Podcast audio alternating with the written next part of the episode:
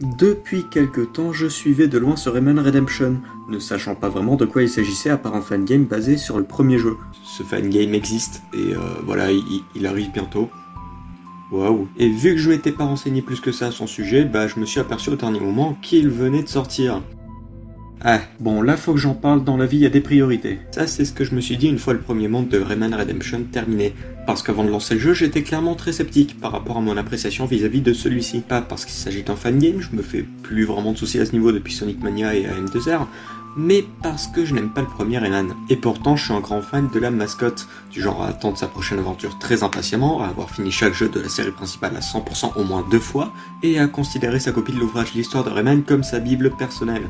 Ouais, un bon gros fanboy de merde, comme dirait mon entourage. D'ailleurs, lisez l'histoire de Redman si vous êtes fan de la mascotte, c'est un must-have. Mais revenons-en au fait, je n'aime pas le premier opus de cette série pour un nombre assez affolant de raisons. Une difficulté parfois atroce, le rebond quand on se fait toucher, la nécessité de trouver toutes les caches d'Actoons pour finir le jeu, etc. Plein de défauts qui font que je n'arrive pas à apprécier le jeu. Un peu les mêmes que Point de Mr. Flèche dans sa vidéo dédiée à la mascotte, que je vous invite bien sûr à regarder. Bref, je n'aime pas Rayman 1, et c'est pas faute d'avoir essayé en plus. J'ai fait le jeu sur ses versions DS, MS-DOS et PlayStation, et j'ai quand même pas aimé. Pourtant, quand Rayman Redemption est sorti, il m'a totalement fait kiffer. Un jeu si bon que je le considère aujourd'hui comme la meilleure façon de découvrir ou redécouvrir les origines de la mascotte. Pour vous dire à quel point je l'ai adoré, je le considère comme le jeu Rayman auquel on a eu droit en 2020, dans le sens officiel du terme. Alors, comment Rayman 1 est passé de SOS assassinez-moi, c'est une torture à j'ai ramassé chaque collectible, acheté chaque bonus, fini le jeu avec tous ses succès et pas pu, mais j'aurais bien aimé imprimer la jaquette pour avoir mes physiques faites maison. C'est ce que je vous propose d'analyser aujourd'hui.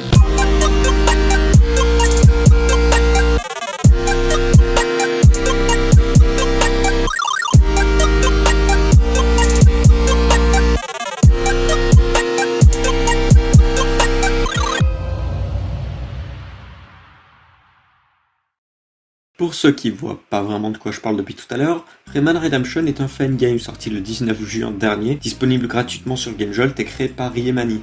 Je sais pas si je prononce ton pseudo bien, je suis désolé. Déjà à l'origine de deux autres fangames Rayman que je n'ai pas essayé, et d'autres petits jeux dont je n'ai également aucune idée du contenu. Rayman Redemption se veut être une réimagination du classique de 1995, incluant de nouveaux mondes, niveaux, mini-jeux et d'objets à collecter. Et en effet, au vu du déroulé du jeu, de son histoire et de sa structure, on est plus ou moins sur le même soft. On parcourt des zones séparées en quatre niveaux eux-mêmes séparés en plusieurs parties, dans lesquelles on devra parfois affronter des boss, mais surtout trouver des caches renfermant des Electoons dissimulés un peu partout dans la map. Beaucoup de similarités, mais aussi beaucoup de changements dont on parlera dans pas trop longtemps, mais avant j'aimerais bien faire un détour par le menu des options. Dit comme ça, ça paraît totalement anodin d'en parler, mais il a une importance. Si vous êtes un joueur PC expérimenté, vous savez à quel point le menu des options est la première chose vous allez visiter avant de lancer votre partie. On y règle les paramètres vidéo, audio, les contrôles, etc. Sauf que Rayman Redemption, il contient un menu Other Settings, avec énormément de paramètres qui vous permettront d'ajuster votre expérience. Et ça passe de laisser la touche de son enfoncée ou simplement y effectuer une pression pour l'hélicoptère, au respawn rapide en passant par l'autosave et les effets de skin, bref, un menu par lequel je vous recommande de passer avant de vous lancer dans le jeu. Parce que grâce à celui-ci, on a bien évidemment l'expérience la plus personnalisée et c'est putain de cool euh, de faire ça en fait. Ça et tous les autres menus d'options du jeu bien évidemment. Et avant de s'y lancer définitivement, sachez que le jeu vous propose de choisir entre difficulté normale ou casual. Et je vous conseille cette dernière qui a pour unique changement de vous donner des vies infinies. Et ça sera vraiment crucial pour les passages retour du jeu si vous avez envie de le compléter à 100%. La première chose que j'ai remarqué en jouant à Rayman Redemption, c'est que tous les pouvoirs nous sont donnés. Existe donc le besoin d'apprendre à planer, courir ou même s'accrocher aux plateformes.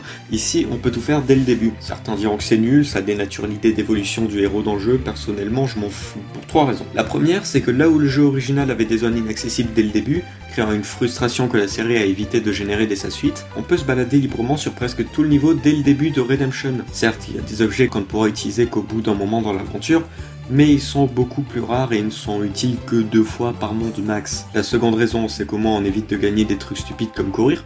Et la dernière, c'est que si vous voulez vivre un bon système d'évolution similaire qui ne crée pas de frustration et à des niveaux adaptés peu importe le moment de votre aventure, et eh bah jouez à Rayman Origins. Voilà, moment c'est fait. Je parlais des niveaux adaptés dans Redemption. Et eh bien sachez que chaque niveau a été refait de A à Z. Et sachez aussi que le level design est une des raisons majeures de pourquoi j'aime autant ce remake.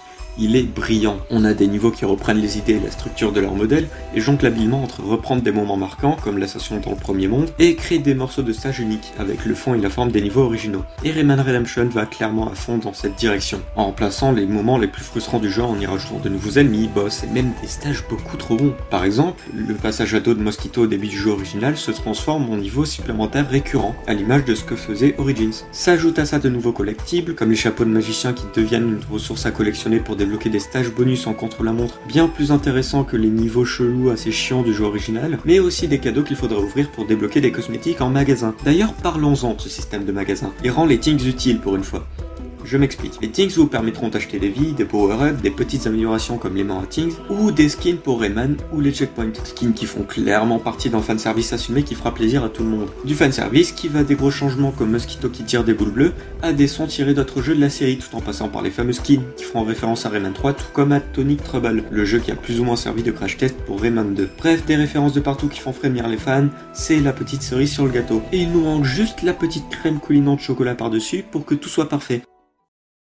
Rayman ne fait plus de rebond en arrière il se fait toucher. Ok, ce jeu est parfait. Plus sérieusement, Rayman Redemption est un excellent jeu, je l'adore, je vous le recommande vraiment. Il fera à coup sûr partie de mon top 3 des meilleurs jeux de cette année. Et en plus, il est gratuit. Raymani est très actif. Pour preuve, en un week-end, il a sorti deux mises à jour qui corrigeaient des bugs mineurs. Le mec est à fond et ça fait vraiment plaisir à voir. D'ailleurs, en parlant de plaisir, faut vraiment que je bosse mes transitions ça va plus. Toutes les qualités que j'ai citées en parlant de ce jeu vous rappellent pas quelque chose? Un jeu qui reprend fidèlement en matériaux de base et l'améliore en ajoutant de nouvelles mécaniques, en faisant des niveaux qui mélangent moments marquants de son modèle et nouveaux morceaux, tout en ajoutant du fanservice subtil et devenant au final un jeu aussi bien jouable par les fans que par les nouveaux venus? C'est ça. Rayman Redemption a fait une Sonic Mania.